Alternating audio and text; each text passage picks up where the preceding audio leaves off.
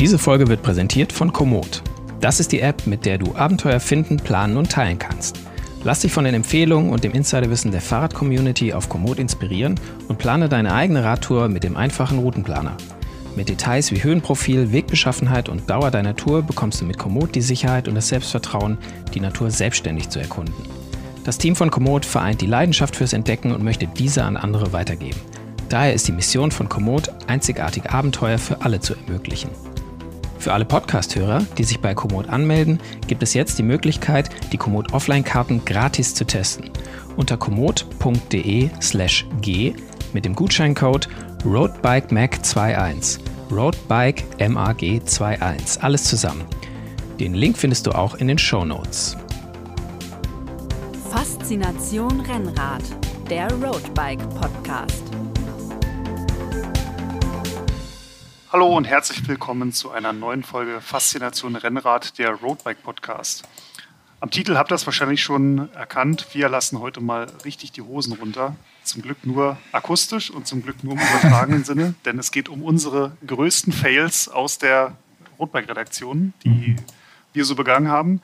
An dieser Stelle schon mal vielen Dank an unseren Hörer und vielleicht auch Leser Lukas Strohschneider. Der hat uns nämlich diesen wunderbaren Themenvorschlag geschickt. Er schreibt, das Scheitern, das Scheitern kennen alle von uns sicher zur Genüge. Dennoch wird kaum darüber gesprochen, sondern vielmehr werden die langen Touren oder die hohen Schnitte präsentiert. Das finde ich schade und schlage deshalb dieses Thema vor. Lukas, vielen Dank, tolles Thema und ähm, wir kümmern uns heute darum, reden da heute mal drüber. Wir, das sind in dem Fall der Christian. Hallo. Und der Moritz. Hallo. Und ich bin der Erik.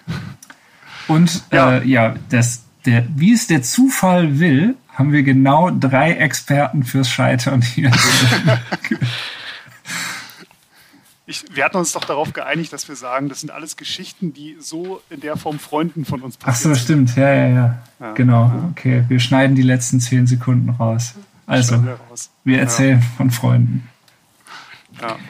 ja, aber gute Frage. Ne? Warum sprechen alle immer über die Erfolgs Erfolgsgeschichten? Warum spricht keiner äh, über das Scheitern? Was, was glaubt ihr, woran liegt das? Warum ist da keiner so ehrlich? Ich weiß gar nicht, ob so wenig über das Scheitern gesprochen wird. Ich meine, meistens ist es ja schon auch die Sachen, die dumm gelaufen sind, ich meine, mit den Brüsten, obwohl, ich weiß nicht, ich finde die fast sympathischer, sich damit zu brüsten, als immer mit zu erzählen, was für ein toller Hecht man ist, sondern das, das, das Scheitern dazugehört, äh, finde ich, macht einen ja auch sympathisch. Und deswegen fischen wir ja gerade hier im Sympathiesumpf. Und man kann eben aus der Not eine Tugend machen. Wenn man nämlich keine Erfolgsgeschichten zu erzählen hat, muss man sich halt einfach über die, äh, ja, die Sympathie beim Scheitern ähm, definieren. Das ist ein guter Punkt, ja, stimmt. Ähm, ja, was bedeuten denn eigentlich oder, oder wie, wie wollen wir das Thema denn eigentlich angehen? Also Scheitern ist ja ein sehr großer Begriff und der ist ja mal sehr negativ behaftet. Ähm, ich glaube, es ist ganz gut, wenn wir mal das so ein bisschen eingrenzen und sagen, es geht ja grundsätzlich um Fails, also quasi Fehler oder Dummheiten oder Sachen, die uns passiert sind, wo man sagen könnte, mit ein bisschen Menschenverstand und ein bisschen Menschenverstand? schlauer angestellt, hätte, hätte man die verhindern können. Ja, also mir ist aufgefallen, als ich mich jetzt so ein bisschen vorbereitet habe auf die Folge und überlegt habe, was kann ich da erzählen, dass ähm, im instinktiv ich erstmal über sportliches Scheitern nachgedacht habe und dafür Beispiele gefunden habe. Also wenn irgendwas, ich mir irgendwas vorgenommen hatte, was dann nicht so geklappt hat oder ähm, ja, teilweise auch zum Beispiel Stürze oder sowas. Und dann erst im Nachhinein oder je länger ich drüber nachgedacht habe, kam, ähm, kam mir dazu, dass Scheitern ja auch ganz anders sein kann. Ähm, also zum Beispiel irgendwie äh, Schrauber-Fails ähm, ja, oder, oder sonstige Dummheiten, die man irgendwie anstellt. Ja, ich finde, äh, Scheitern hängt ja auch ein bisschen damit zusammen, welche Ansprüche man, man an sich stellt. Ich meine, wenn man jetzt äh, aufs Sportliche, auf Rennen, Evidenz bezogen scheitert, ist ja einfach so, dass man sich dann einfach zu viel vorgenommen hat und, und zu ambitioniert angegangen ist, was man dann nicht, nicht erfüllen konnte. Wobei dann natürlich die Frage ist, ist es besser dann, also ganz klein anzufangen und sagen, okay, dann, dann nehme ich halt die Kinderrunde äh, und kann garantiert nicht scheitern oder setzt sozusagen dann der, der äh, der Stolz und der Erfolg auch voraus, dass man sich ambitionierte Ziele setzt. Also ich glaube, um es philosophisch auszudrücken, ohne die Möglichkeit des Scheiterns ist halt der Erfolg nichts wert. Oh. Da müssen wir jetzt alle erst noch mal 30 Sekunden drüber nachdenken. Aber Den müssen wir sacken lassen. Ja. ja, Ja. aber es ist was Wahres dran auf jeden Fall. Was sind denn, wenn wir, wenn wir ähm, anstatt zu philosophieren mal konkret werden, was, was sind denn so eure, eure Master-Fails? Also ich habe so in Vorbereitung auf die Sendung für mich festgestellt, dass ich eigentlich im Laufe so eines Jahres total oft scheitere, nämlich dann, wenn ich mir irgendwelche Workouts vornehme und dann sage so, ich fahre jetzt fünf mal fünf Minuten bei 350 Watt und dann einfach nach dem dritten Intervall halt äh, im Strahl in den Straßengraben kotzend über dem Lenker und nicht mehr weiter kann. Äh, also das passiert mir, glaube ich, so wahrscheinlich einmal im Monat, würde ich fast sagen, dass ich dann einfach irgendwie so mir eine Trainingseinheit vornehme, aber das irgendwie an dem Tag einfach nicht, nicht geht, weil die Tagesform nicht passt, weil vielleicht der Arbeitstag zu lang war, weil man einfach schlecht geschlafen hat, ähm, was auch immer. Ähm, passiert mir total oft. Ich bin jetzt nicht so der ähm, vernünftige Trainierer, muss ich zugeben. Ich bin jetzt eher im Gegensatz, also früher schon, aber jetzt aktuell fahre ich immer eher so, wie die Schnauze gewachsen ist, sage ich mal. Ist es, gehört das dazu? Also ist es Teil von einem vernünftigen Training, dass man sich immer so auf die Fresse haut, dass man am Ende nichts mehr kann? Oder ist, machst du dann schon auch irgendwas falsch? Einfach. Also bist du eigentlich zu deppert Ich zum Trainieren? ich scheitere grundsätzlich. Ich scheitere schon am Training.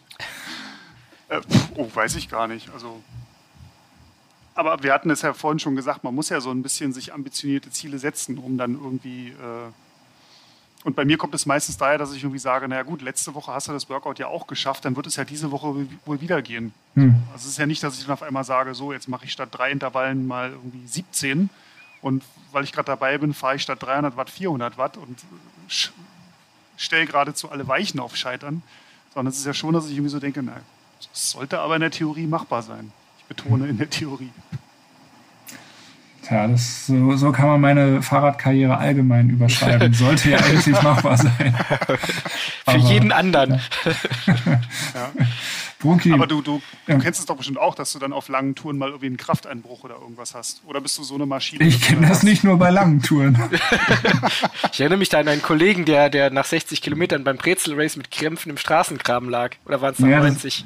Ja, ich glaube, das waren schon, schon eher 90, aber das, das wäre einer der Fails gewesen, die ich erzählen würde. Aber das ist so ein wiederkehrender Fail, weil ich da immer wieder aufs Neue rein tappe in diese Falle, nämlich beim Jedermannrennen oder so in der Euphorie des Augenblicks halt loszustiefeln wie gestört und dann halt, äh, ja, keine Ahnung, nach immer kürzer werdender Distanz mit Krämpfen dann irgendwie im Graben zu liegen. Und da beim Ritzer Race war es wirklich am krassesten. Also ich habe es mal gehabt beim, beim Gran Fondo New York. Äh, auch klassischer Fall auf dem Rückweg, ähm, dann halt krasse Krämpfe gekriegt, aber da konnte ich das halt irgendwie noch auffangen. Aber also bei dem Britzer Race, da ging dann gar nichts mehr. Da bin ich halt, also wirklich, die, die Beine waren komplett steif. Ich konnte die Knie nicht mehr beugen. Also die waren komplett steif und dann bin ich halt einfach vom Fahrrad gefallen und dann lag ich im, im Straßengraben winselnd und ähm, dann lustigerweise war da ein ähm, äh, Coach vom örtlichen Handballverein, das war in Weiblingen, am, am Straßen, also im Ortsausgang Weiblingen und der hatte da halt das Rennen angeguckt und der sah mich da dann liegen und erbarmte sich meiner und kam dann her und hat die Krämpfe quasi rausmassiert und das war das Glück und dann musste ich halt mit, keine Ahnung, 30 oder so, also dann halt wirklich gar kein Renntempo mehr irgendwie nach Hause. Also ins Ziel. Ich habe dann gefinisht, aber es war dann nicht mehr so, sah nicht mehr so sportlich aus wie vorher. Ja gut, aber ich meine, diesen, diesen Fehler, sich, sich am Anfang von dem, dem Vollgastempo des, des Umfeldes anstecken zu lassen, das kenne ich aber auch ganz gut. Das hatte ich, habe ich eigentlich auch jedes Mal. Ich erinnere mich noch, wie du an mir vorbeigepest bist damals. Äh, und ich dachte so, also die 45 hier durch, durch Stuttgart raus, die kann ich nicht lang halten. Äh, da habe ich dann, glaube ich, ein bisschen früher rausgenommen, aber ich bin auch Gott sei Dank nicht so, so krampfanfällig, aber so, dass dann irgendwie nach der Hälfte des Rennens irgendwie der Akku komplett leer ist und du denkst nur so, scheiße, irgendwie musst du dich jetzt ins Ziel retten. Äh, das ist, glaube ich, so, so ein ganz, ganz klassischer Fall von äh, ja, stark anfangen, stark nachlassen. Aber kommt es, kommt es dann daher, dass man einfach so mit einer völlig überzogenen, einem überzogenen Selbstbild von sich und so einer, so einer überzogenen Erwartungshaltung reingeht und denkt so, jetzt ist Rennen, jetzt bin ich hier der Oberpro und und hau voll einen raus? Oder? Also bei mir jetzt weniger. Bei mir ist es eher, also ich stehe da jetzt nicht an der Startlinie und denke, hier fresst meinen Staub.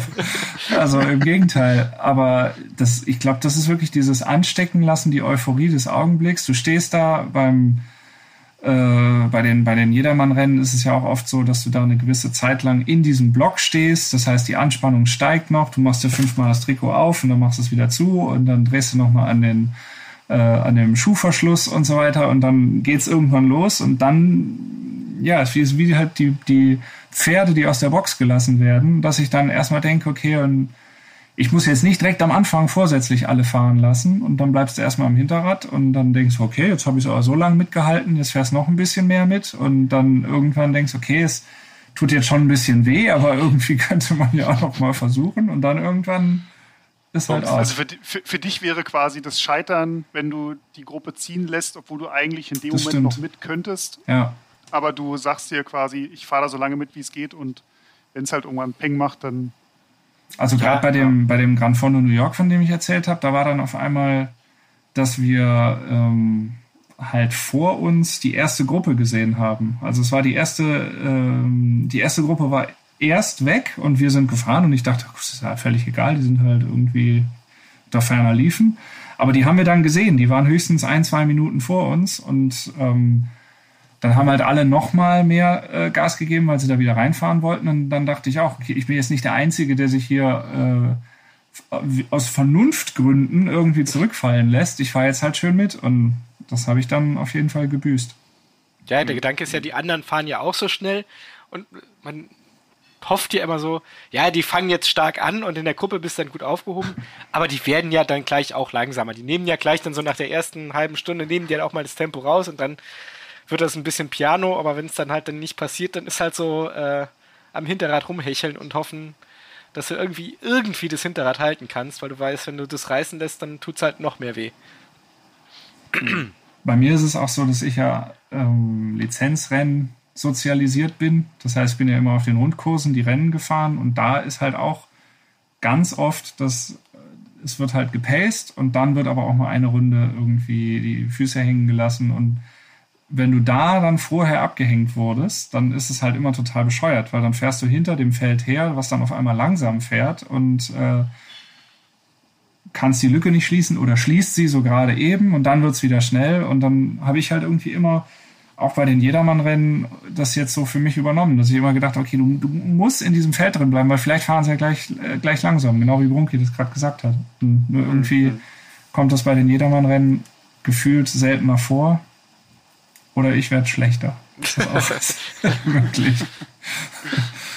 ja. Rogi, du, du, hast doch mal bei der Journalisten-WM deine berühmte Startattacke geliefert, wo du für 300 Meter im virtuellen Regenbogentrikot gefahren bist. Ja, aber das war ja kein Fail, das war ja nee, Ruhm, war, Ruhm, und Ehre für alle Ewigkeiten. Das war, ja, aber das war dann, kalkulierte Taktik. Ich habe ja nicht eine Sekunde, wenn man eingeholt wird. Nee, ich habe ja nicht eine Sekunde dran gedacht, dass ich jetzt hier irgendwie die, ich glaube, wie lange gingen die 90 Kilometer oder sowas irgendwie als Ausreißer vorne wegfahren kann. Das wäre also so vermessen bin ja nicht mal ich, dass ich mir das einbilde. Ich dachte mir einfach so, hey, ich will einmal in meinem fucking Leben ein Radrennen anführen. und die waren gerade so langsam Check. und es ging gerade so kurz nach dem äh, sozusagen scharfen Start, diesen, diesen kleinen Hügel hoch. Und ich dachte, komm, mhm. scheiß drauf, einmal vorne sein.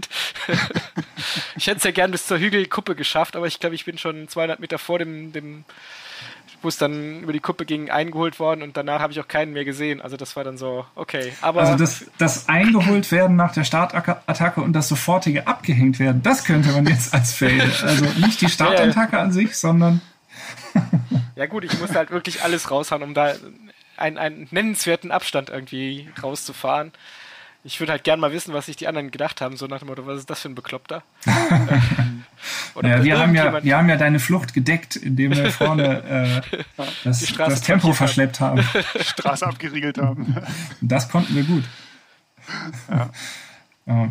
Also was ja, Rennfail wäre bei mir auch auf jeden Fall noch ähm, ja, geht in eine ähnliche Richtung, aber damals ähm, bei den Lizenzrennen, dass ich dann schon noch dachte, ah, ich attackiere jetzt und äh, dann, dann bleibst du auch mal vorne, aber dann tatsächlich mit so einer 200 Meter Attacke und äh, 5 Meter Loch äh, dann eingeholt werden und sich dann komplett vernichtet haben und dann halt auch abgehängt werden. Das habe ja, ich auch schon ist ja schön, wenn man immer dieses wenn man dieses Loch mal gerissen hat, ich, ich kenne es dann auch so dann, äh, keine Ahnung, beim klassischen Kolonnenspringen bei diesen Rennen, dann denkst du, okay, die Gruppe da vorne, die, die könntest du erwischen, die sind nicht so viel schneller als du. Du hängst rein, mhm. gibst Vollgas, denkst du jetzt fest allein irgendwie in diese Gruppe vorne, dann drehst dich rum, dann hängt dir hinter 20 Mann hängt in deinem Windschatten und kaum, dass du es irgendwie geschafft hast, die Lücke zu schließen, fahren die an dir vorbei, beschleunigen und du hängst dann wieder hinten hechelnd in den Seilen und dann bist du wieder in dem Mann mit dem Hammermodus irgendwie. Ja. Aber ich kann mich auch in, in Sinn dann ein, eines meiner ersten Jedermann-Rennen, die ich gefahren bin, da war am Anfang so auf den ersten fünf Kilometern relativ viel attackieren, alle wieder eingeholt, attackieren, alle wieder eingeholt. Und dann hat es mich im Feld irgendwie nach vorne gespült und ich hatte gerade so schön Schwung drauf und da dachte ich so, so jetzt ziehst du mal richtig los. Und habe da wirklich Unterlenker und volle Kanne treten und 50 Sachen auf der Geraden auf dem Tacho gehabt und dachte so, so jetzt werde ich ja wohl mal alleine vorne sein. Drehe mich um und habe das ganze Feld in einer Reihe am Hinterrad. dachte auch so, Mist. Ja, aber du fährst ja auch gerne Zeitfahren oder bist gerne Zeitfahren gefahren. Hat es ja, da irgendwelche Fails äh, oh, gegeben? Oh, viel, viele, viele, viele. Das ist eine eigene Folge. also ich glaube, der, der größte Fail, den ich mal gemacht habe, da war ich eigentlich schon echt erfahren und hätte es eigentlich wissen sollen. Aber ich habe am Abend vor dem Zeitfahren gedacht, ach so, die Armschalen, die kann man doch so richtig eng zusammen machen, um irgendwie nochmal drei Watt zu sparen. Das führte dazu, dass ich nach drei Kilometern nicht mehr am Auflieger fahren konnte, weil meine Oberarme einfach komplett dicht gemacht haben. Und ich den Rest des Zeitfahrens, das waren glaube ich 16 Kilometer oder 18, irgendwie so. Also auf jeden Fall den Großteil des Zeitfahrens musste ich im Außenlenker fahren, weil die Arme einfach nicht mehr konnten. Und das hat mich natürlich so viel mehr Zeit gekostet, als wenn ich einfach alles so gelassen hätte, wie, wie es war. Aber ich ja, man soll ja am Abend vorm Rennen nicht mehr irgendwie noch am Rad rumschrauben. ich, ich wollte gerade sagen, genau. liebe Zuhörerinnen und Zuhörer, wenn wir in Roadbike schreiben, bitte nicht am Abend vor einem Rennen oder Radmarathon irgendwas experimentieren, dann basiert ja. das auf eigener schlechter Erfahrung. Auf wahren Begebenheiten. Ja, ja da gibt's ja, ja so ein paar Sachen, die man, äh, um sie mal kurz zu erwähnen, also man sollte ja nicht auf die Idee kommen, habe ich auch von einem Freund gehört, äh, am Tag vor dem Rennen noch neue Reifen zu montieren oder Christian so. Krunker? Ja, ja, genau. äh, Wieso, was war da? Reifen. Äh, neue ach, Reifen? Ja, ja, neue Reifen. Ähm, dummerweise hat es dann am Tag danach geregnet, also am, am Renntag sozusagen, und, und neue, nicht angefahrene Reifen mhm. haben ja dann zumindest die Tendenz, etwas rutschiger zu sein als äh, ein bisschen, ein bisschen angefahrene. Also das ist das, der eine Grund. Und der andere ist natürlich, wenn du die Reifen montierst und dann kommst du am Morgen zu deinem, zu deinem Rad. Also bei mir war es halt dann tatsächlich so, dass ich im Rennen weggerutscht bin in der Kurve, mhm. wo ich mhm. dann klassischer Fall von, ups, erst ging die Kurve, äh, die Straße aus und dann das Talent. Ähm, wenn du in der Kurve merkst, du scheiße, bist ein bisschen schnell, ziehst die Bremse, Diskbremsen waren dann mal noch ein bisschen neu, Hinterrad blockiert und rutscht halt dann weg, und weil halt die Reifen halt krachneu waren. Mhm. Äh, der zweite Fall ist ja der, dass du beim Montieren der Reifen irgendeinen Fehler machst, Schlauch einklemmst oder sonst irgendwas. Und wenn du irgendwas nicht brauchen kannst, ist das, wenn du morgens aufwachst, willst du ein Rad packen äh, und losfahren und dann merkst du, scheiße, Hinterrad ist platt. Mhm. Das ist, ich weiß ja nicht, wie ihr morgens aufsteht, wenn es irgendwie zu so einem Event geht oder so, aber ich habe meistens dann nicht noch einen Reifenwechsel irgendwie einkalkuliert.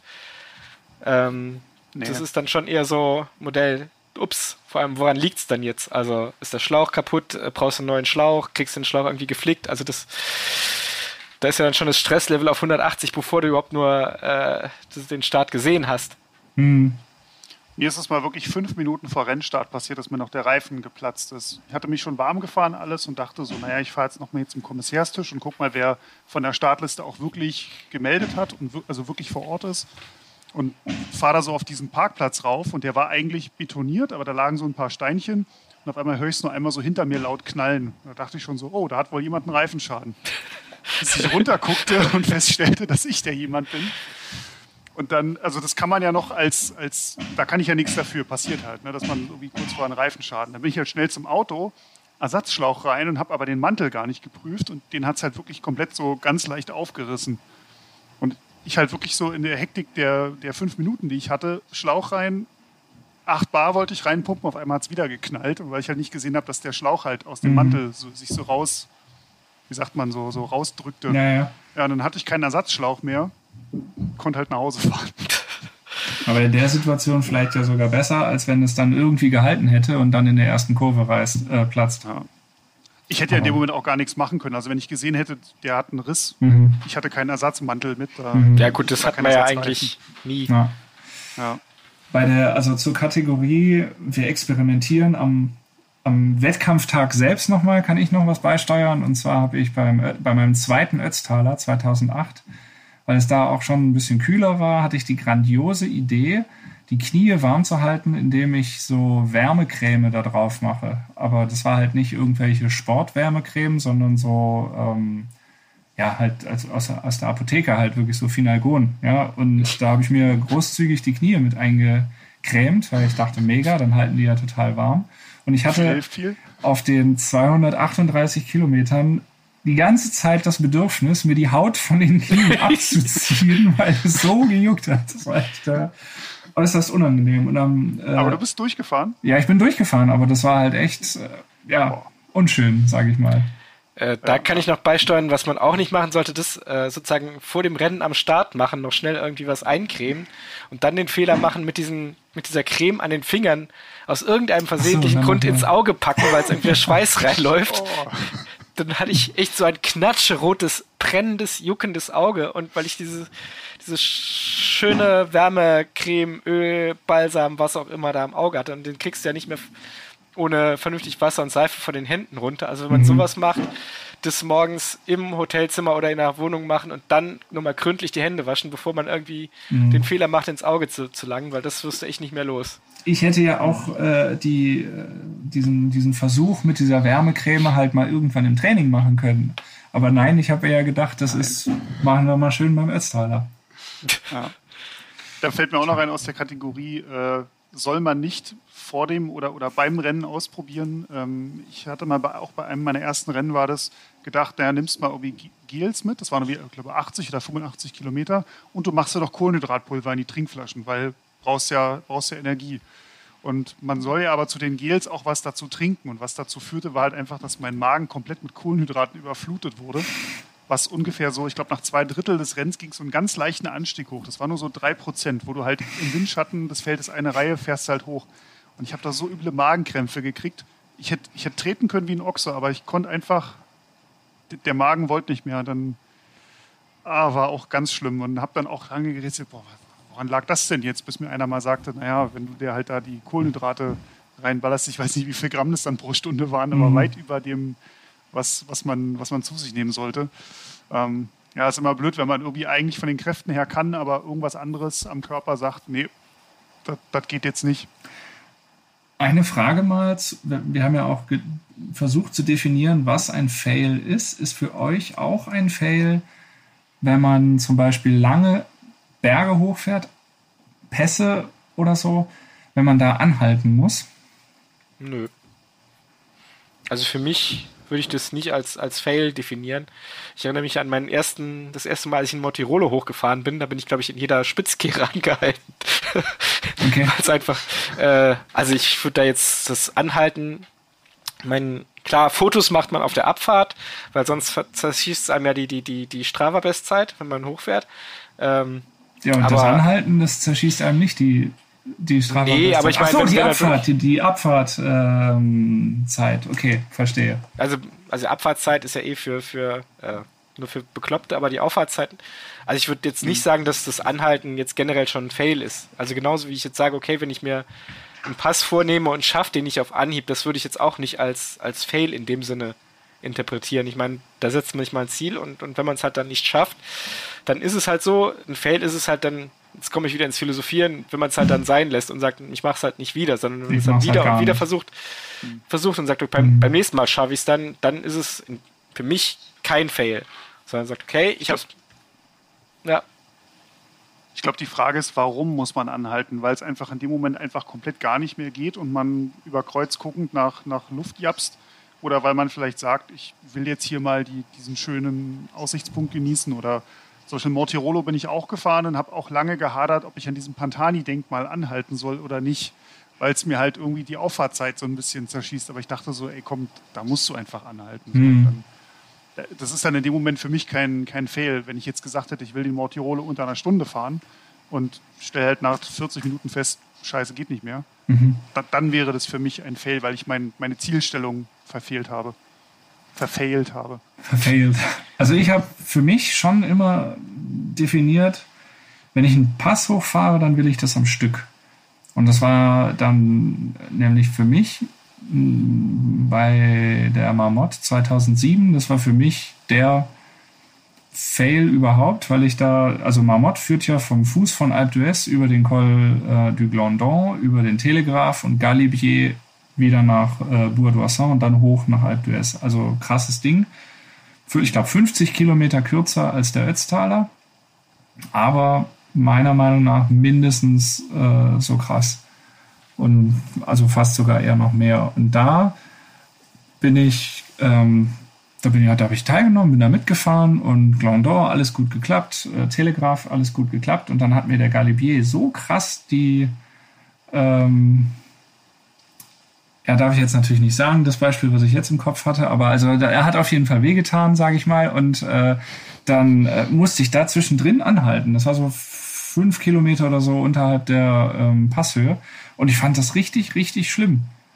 Und da habe ich, da habe ich mit zu kämpfen gehabt, dann, dass ich halt angehalten hatte. Und dann bin ich hochgefahren irgendwann und dann bin ich abgefahren und Bourg-d'Oisson und dann hoch nach Alpe d'Huez. Und da musste ich auch bestimmt dreimal anhalten, um da hochzukommen.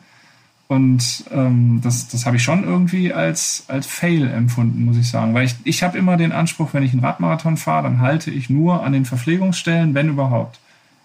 Hm. Ja, wobei ich die Erfahrung gemacht habe, äh, meistens ist es ja, du hast ja erstmal die, den Moment der Erlösung, wenn du dann anhältst und du dann nicht mehr treten musst. Aber meiner Erfahrung nach ist, wenn du dann weiterfährst, das tut dir dann doppelt und dreifach weh. Ich habe das Gefühl, wenn ich dann im, im, Treten bleibe und zumindest langsam mich da hochkurble, das tut weniger weh, als sich jetzt erholen und dann wieder sozusagen den Motor hochfahren müssen, ist meine Erfahrung. Mhm. Also von daher kann ich das so. nachvollziehen, mhm. dass, dass, das Ziel natürlich ist, einen Berg, einen Pass, irgendwas in einem Zug hochzufahren. Also das, das kann ich definitiv nachempfinden. Also ich mache dann auch eher so den Kwiatkowski, der damals bei der Tour das Tempo gemacht hat, noch die Brille weggefeuert hat und mhm. dann wirklich drei, drei Sekunden später rechts am Straßenrand wirklich fast stand.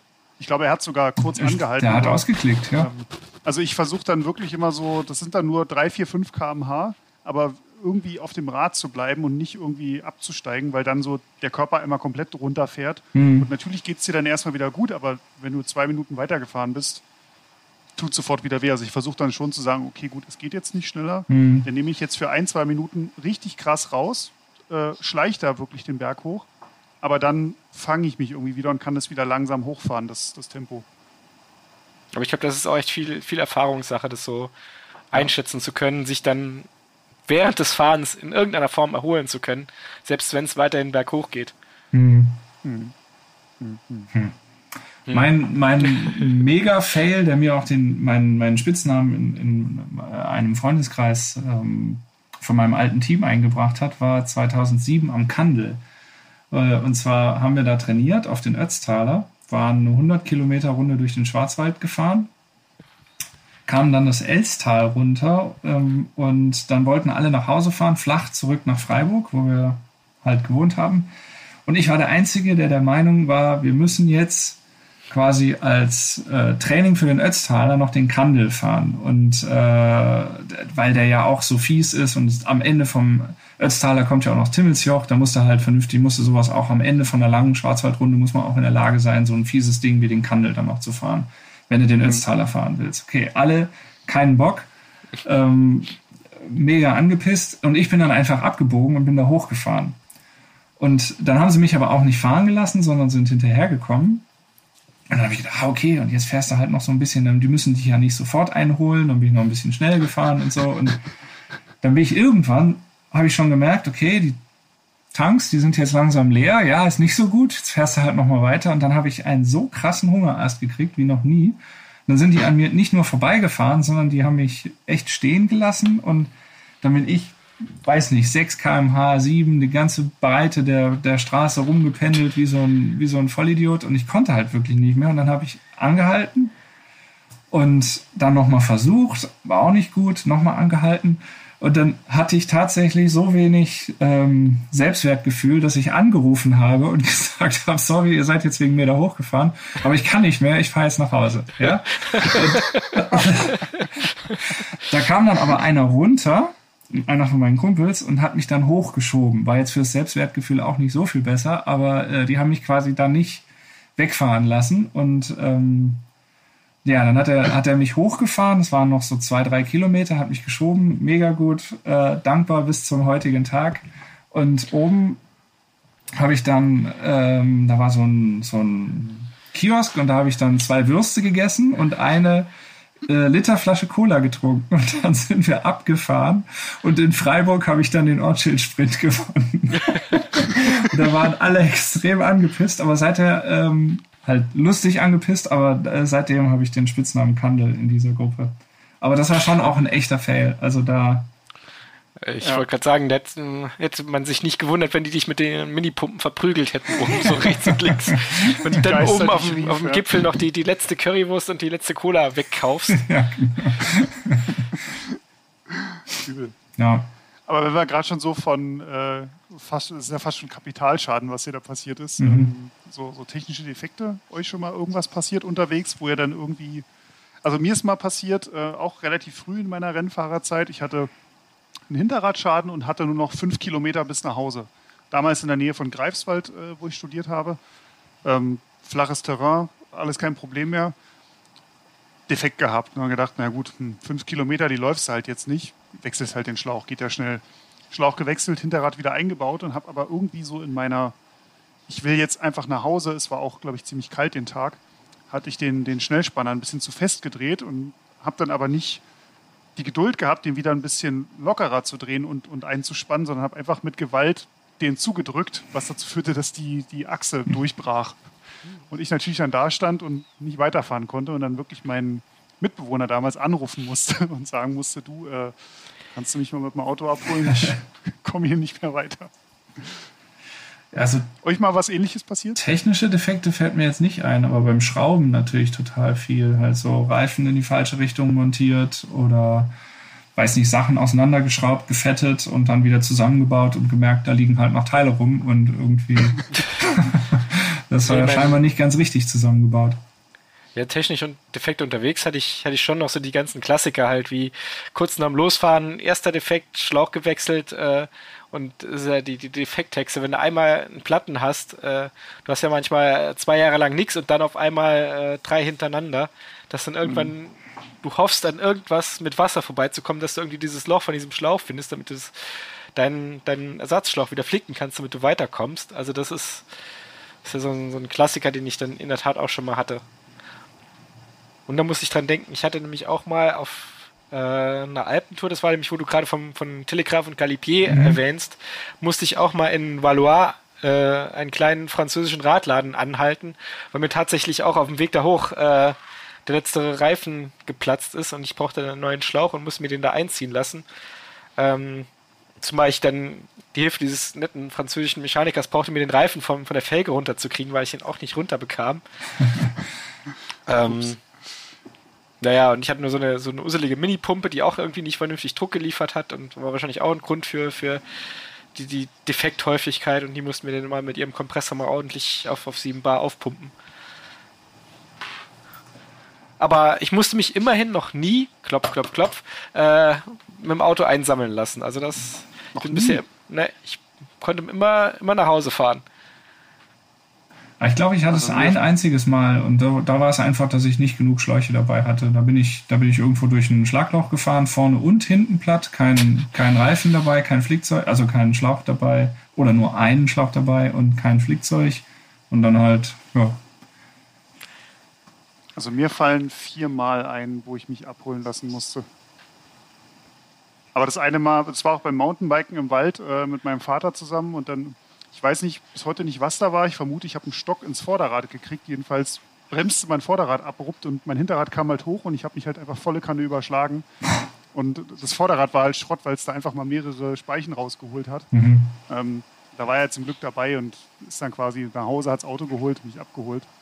Ähm, aber ansonsten ja auch so, man hat ja meistens doch nur einen Ersatzschlauch bei und dann, wenn man dann irgendwie doch mal zwei, drei Defekte hat, weil man irgendwie den, die Ursache für den Defekt nicht findet, dann musste ich mich, glaube ich, auch schon zwei oder dreimal abholen. Vor dem Hintergrund bin ich jetzt tatsächlich Fan geworden von diesen ähm, kleinen, von diesen TPU-Schläuchen, die man so ganz klein, Tubulito und Co. und Erotan und so, die man so ganz klein zusammenrollen kann, wo dann halt einfach in der gleichen, äh, ins, ins gleiche Satteltäschchen halt dann zwei von den Dingern reinpassen.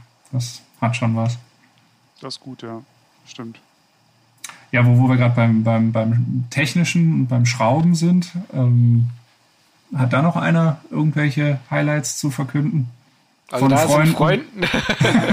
Freunde. ja, da habe ich schon, schon Also- mein, mein absolutes Highlight war ja echt mal, wie ich äh, bei uns in der Roadbike-Werkstatt äh, Pedale montiert habe und mich irgendwann beim Montieren, also ich wollte dann das zweite montieren und merke so, ups, das erste Pedal stößt am Unterrohr an, da ist irgendwas nicht richtig. und dann hatte ich tatsächlich so in Gedanken das Pedal nach innen reingeschraubt. Das war, ich wusste gar nicht, dass das funktioniert und ich weiß nicht, was mich da geritten hat, wo ich da in den Gedanken war. Auf jeden Fall ganz weit weg. Bin immer dann auch froh, dass wenn jemand auf den Rädern fährt, die ich zusammenbaue, dass das meistens ich selber bin und nicht jemand anders. äh, Aus versicherungstechnischen Gründen vielleicht auch. ja, ja, und auch, äh, ja, manchmal ist man dann echt so in Gedanken. Und mein zweites absolutes Highlight war, dass ich meinen Flaschenhalter falsch rum aufgeschraubt habe. Weil die sind ja immer mit ihren Formen und hier, keine Ahnung, ein bisschen verschlungelt, bisschen verschnörkelt. Hatte ich den dann anmontiert und wollte dann zum, zum nach Hause fahren, die Flasche reinstecken und merkte, die klemmt irgendwie total, die passt überhaupt nicht rein. Was ist denn das? Ist es irgendwie hier falsches Fabrikat, irgendwie eine Taxflasche in Elite-Flaschenhalter oder was auch immer, was funktioniert da nicht? Bis ich mir irgendwann diesen Flaschenhalter genauer anschaut und sagt, ups, der ist ja falsch rum. dann hatte ich tatsächlich das Ding falsch rum reingeschraubt. Ich kann mich noch an meine allerersten Bremsbeläge an meinem ersten Rennrad erinnern, die dann irgendwann natürlich mal verschlissen waren und ausgetauscht werden musste. Was ich nicht wusste, war, man kann halt einfach diesen Gummi tauschen oder den Bremsbelag selber. Ich habe halt einfach den ganzen Bremsschuh abgeschraubt, habe den in den Müll geschmissen und äh, mir halt äh, einen neuen gekauft, bis ich irgendwann mal, ich weiß nicht, irgendwann später mal feststellte, hm, hätte so einfach nur den Gummi tauschen können. Das Bleibt muss nicht jedes exakt- Mal 25 Euro kosten. ja, so ungefähr. Sei froh, dass du nicht ein neues Rad gekauft hast. Ja, die stimmt. Bremsen sind runter, ich brauche ein neues Rad. Der Aschenbecher ist leer, ich brauche ein neues Auto. Ja, ja. Äh. Oder auch, auch, auch super Fail, äh, neue Kette drauf gemacht und dann hinten am Schaltwerk hast du ja meistens zwischen den beiden Schaltröhrchen so ein ganz kleines Blech. Mhm. Oh Da ja, muss die ja, Kette ja, ja. dazwischen verlaufen. Und da habe ich sie einmal drum rumgelegt und bin irgendwie losgefahren und hatte, glaube ich, noch irgendwie Kopfhörer drin. Und habe das halt irgendwie erst nicht gehört. Und irgendwann so zwischen zwei, zwischen zwei Songs merkte ich mal irgendwann so, wie es von hinten so machte. Dachte, was, was ist denn da jetzt los? Und dann wirklich am Straßenrand angehalten, geguckt. Dann hab ich gedacht, ey, du bist so doof, dass du die da falsch durchgefädelt hast. Äh, konnte ich zum Glück äh, reparieren äh, am Straßenrand. Musste dann die, ich hatte leider kein, kein Kettenschloss, sondern Mhm. dann quasi die, diesen, diesen ja, Schaltwerkkäfig quasi die beiden Schrauben da gelöst und das dann neu um die Kette drumherum dran gebaut. Aber da habe ich auch gedacht, das ist ja auch noch nicht passiert. Ja, sowas ähnliches ist ein Kumpel von mir auch schon passiert. Ein sehr guten Kumpel. Ich finde es ja mal wieder schön, wenn du irgendwie, keine Ahnung, du fängst an, denkst, okay, machst einen neue Tubeless-Reifen drauf, bis nachher hast du es in Rekordzeit drin, denkst dir, hey, Reifen ist dicht, Milch ist drin, die Sauerei hält sich in Grenzen, so jetzt baust du dann die, die Reifen ein und stellst dann fest, ups, Laufrichtung falsch rum. Äh, und dann kannst du das ganze, die ganze Sauerei runter, wobei dann Moritz als Reifenexperte, macht das eigentlich was aus? Oder kann man auch sagen, scheiß drauf, ich fahre die mit falscher Laufrichtung? Ich habe hab mich das dann in der Tat echt gefragt, so kann ich die auch so fahren oder, oder ist es einfach nur irgendwie optisch? Es bezieht Macht sich ja Unterschied? auf die, auf die, aufs Profil unter Umständen, dass halt das Profil in eine bestimmte Richtung zeigt und halt eben das Profil dann dementsprechend auch äh, seine Wirkung nicht, äh, was jetzt zum Beispiel den Abtransport von Feuchtigkeit oder so bei nasser Straße Ja, ja, nicht so erfüllen kann wie im Original, aber es gibt ja auch Rennradreifen ganz ohne Profil. Ähm, Ja gut, die haben ja meistens keine Laufrichtung dann. Die haben dann auch keine Laufrichtung, von daher. Also Das als vielleicht ich ist auch nur so eine Kopfsache. Ich würde es ich würd's immer Ich- in Laufrichtung. Ich hätte, hab's dann auch quasi wieder alles runter und in Laufrichtung montiert. Weil äh, es hätte mich auch, glaube ich, also vom Kopf, selbst wenn es keinen keinen Effekt gehabt hätte, es hätte mich vom Kopf gestört. Also das muss in Ordnung sein. Also dann zu sagen, nee, ich komme scheiß drauf, ich fahre jetzt falsch rum, wäre keine Option gewesen. Als wir für unseren letzten Reifentest, den wir gemacht haben, im Labor waren, ähm, bei, bei Conti in dem Fall, hatte ich da die Labormitarbeiter mal gefragt und sie haben gesagt, für den Rollwiderstand macht das gar nichts, wie rum du die Mhm. montierst. Ähm, das ist ja wahrscheinlich wirklich nur, wenn es jetzt um Wasserverdrängung oder irgendwas geht, wobei ich jetzt auch nicht weiß, inwiefern Wasserverdrängung bei einem Rennradreifen Also ich meine, dass zum Beispiel Aquaplaning entsteht ja erst, ich glaube beim Rennradreifen würde erst bei 200 km/h entstehen, einfach weil die Auflagefläche so klein ist. Mhm. also ich war zwar schon mehrmals knapp unter der 200, aber Bis dahin. so schnell war ich dann doch noch nicht. Mhm. Ja. Ja, also was ich an Fails auf jeden Fall noch bieten kann, leider, sind halt so ein paar Stürze, weil Stürzen ist ja auch immer Fahrfehler. Nein, natürlich nicht, aber in dem Fall, in meinem Fall war es das auf jeden Fall. Also der Klassiker ist ja, glaube ich, an der roten Ampel nicht aus dem Pedal kommen. Das habe ich in letzter Zeit, Klopferholz, äh, oder ich sag mal wirklich seit den letzten 20 Jahren oder so nicht mehr gehabt, aber das ist in meiner Anfangszeit auf jeden Fall das ein oder andere Mal passiert. Und das, das habe ich übrigens, sorry, wenn ich reingrätsche, mhm. ich habe das natürlich auf die Spitze getrieben, weil also, dass es jedem Mal passiert ist, ist, glaube ich, unbestritten. Ähm, mir ist es wirklich an einem Wochentag um 17 Uhr an einem S-Bahnhof in Berlin passiert. Also richtig, richtig schön mit Publikum vor versammelter äh, Audienz ähm, habe ich mich da lang gemacht. Ja, also mir ist es nicht irgendwo heimlich, irgendwo im Dunkeln auf einer Wiese passiert, sondern wirklich mit. Gab es da wenigstens auch Szenenapplaus? Nee, ich glaube nicht. Ich kann nur, ein, nur, ein, paar verdutzte Blicke. Ist, ist ja denn zu blöd zum Radfahren? Ich kann ja noch beisteuern, dass ich mal, äh, da habe ich noch in Mannheim gewohnt und fuhr dann äh, in Mannheim quasi durch eine dieser Haupteinkaufsstraßen, wo halt noch mit durchfahren kann und merkte dann, wie ich auf die Ampel zufuhr, dass meine, meine Cleats ein bisschen verschlissen waren und ich merkte irgendwie, scheiße, das klemmt. Und ich habe so unfassbar gebetet, dass diese Ampel grün bleibt und ich nicht ausklicken muss. Weil ich genau wusste, wenn die jetzt rot wird, ich muss ausklicken. Das scheiß Pedal, das hatte vorher schon zwei, dreimal geklemmt und ich kam nicht richtig raus. Dann, wenn die jetzt rot wird und ich komme jetzt nicht raus, ich lande so unfassbar scheiße auf der Nase. Mhm. Das war echt so, also so Stoßgebiet zum Himmel. Und sie war, blieb Gott sei Dank grün. Also da bin ich bin ich verschont geblieben. Aber das war echt so scheiße. Merkst, die Wege des Herrn sind unergründlich. Genau, du, du, kannst jetzt hier irgendwie, kommst nicht raus und, und weißt, okay, wenn das jetzt auf, auf, schnell auf, raus muss, dann geht das nicht gut aus. Also mein Highlight-Sturz, absolut äh, unübertroffen und auch ein Fail, aber wir können noch diskutieren von wem war, als ich in einer ländlichen Gegend äh, rund um meine Heimatstadt Wuppertal gefahren bin. Und dann war eine kleine Abfahrt auf einem Feldweg, auf einem wirklich nur so ein Feld- und Wirtschaftsweg, also kein Autoverkehr. Und da war dann ähm, auf der rechten Seite ein Bauernhof und auf der linken Seite so, ein, so eine Böschung, also es ging steil hoch, da war jetzt auch, habe ich ehrlich gesagt auch nicht erwartet, dass da irgendwas ist. Und dann komme ich da runter und dann ist ein Huhn aus dieser Böschung rausgesprungen gekommen und in Panik vor mir über die Straße. Und ich, ich also ich war halt nichts zu machen. Ich habe es halt komplett mit dem Vorderrad dann erwischt und habe mich richtig abgeräumt und auch ganz gut zerfleddert auf jeden Fall. Also das war einer der heftigeren Stürze in meinem Leben. Und das Huhn war halt ähnlich zerfleddert. Also das hat es, glaube ich, nicht äh, überlebt. Und das war, das war schon der, der ähm, übelste Sturz. Und jetzt wäre natürlich die Frage, von wem ist der Fail? Also von mir, weil ich äh, halt äh, gestürzt bin oder von dem Huhn, was ohne zu gucken die Straße überquert hat. Also ich würde sagen das Huhn, weil du kamst ja dann in dem Fall auch von rechts und rechts hat Vorfahrt. Rechts hat, ja, stimmt. ja. Ja. Nee, mein. Das, das ist übel, ja. Mein also wo relativ eindeutig war, wessen Fail das war. Das war einer meiner blödesten Stürze.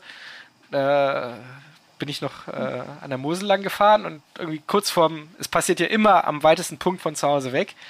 Ich drehte halt rum und musste halt dann wieder mein, mein Radcomputer irgendwas ganz Wichtiges gucken. Hatte so eine Hand am Lenker, eine Hand am Radcomputer und dann ging es halt so ein Bordstein runter, irgendwie so ein hohen.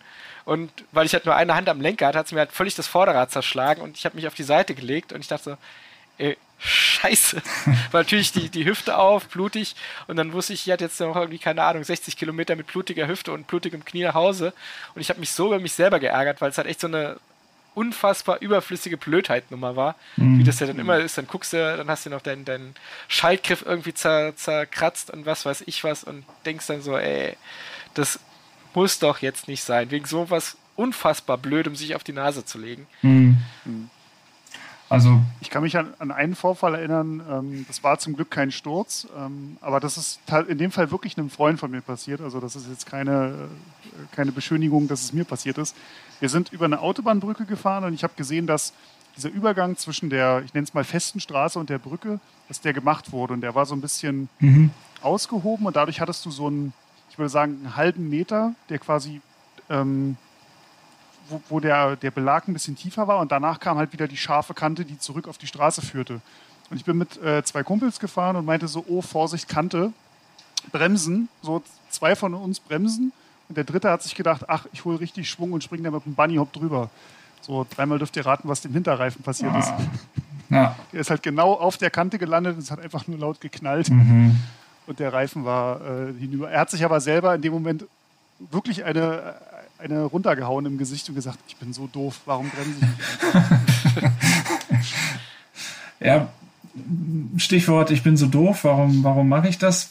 War jetzt kürzlich, wirklich erst vor wenigen Wochen, als ich versucht habe, ähm, mich umzuziehen während der Fahrt und ähm, ein, ein äh, Pullover in einem Rucksack, das war beim, beim Pendeln zur Arbeit halt quasi im Rucksack zu verstauen und halt Rucksack abgenommen während der Fahrt und dann halt aufgemacht und das, das Ding da rein und dann ist dieser Ärmel leider äh, ins Hinterrad und dann bin ich halt abgestiegen ähm, und da denke ich halt auch so, ey, das ist total bescheuert. Das ist kein Rennen, das ist kein gar nichts. Du kannst halt einfach für 10 Sekunden anhalten, diesen beknackten Rucksack abnehmen und äh, das nicht während der Fahrt machen, aber dann ist irgendwie, keine Ahnung, ob das der Stolz oder sonst irgendwas. Man kann das ja so toll, man hat ja so eine tolle Radbeherrschung und dann im nächsten Moment liegst du halt am Boden.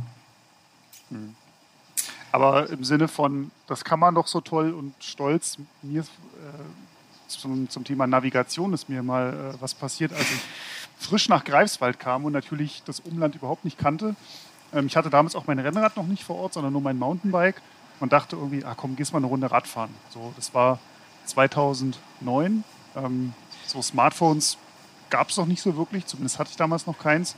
So Radcomputer, die irgendwie Tracking konnten oder, oder Routenplanung gab es auch noch nicht. Was habe ich also gemacht? Mir irgendwie auf, auf einer Landkarte angeguckt, wo könnte ich denn so lang fahren und habe mir so die Ortsnamen gemerkt. Und bin es dann halt gefahren, alles schön. Und irgendwann sah ich so das Schild, wo es dann rechts nach äh, Katzow ging. Nach Berlin. Und ich dachte, ja, und ich dachte so, ja, Katzow, da wolltest du hin. So, ja, was ich aber nicht wusste, ich wollte nach Kaberow.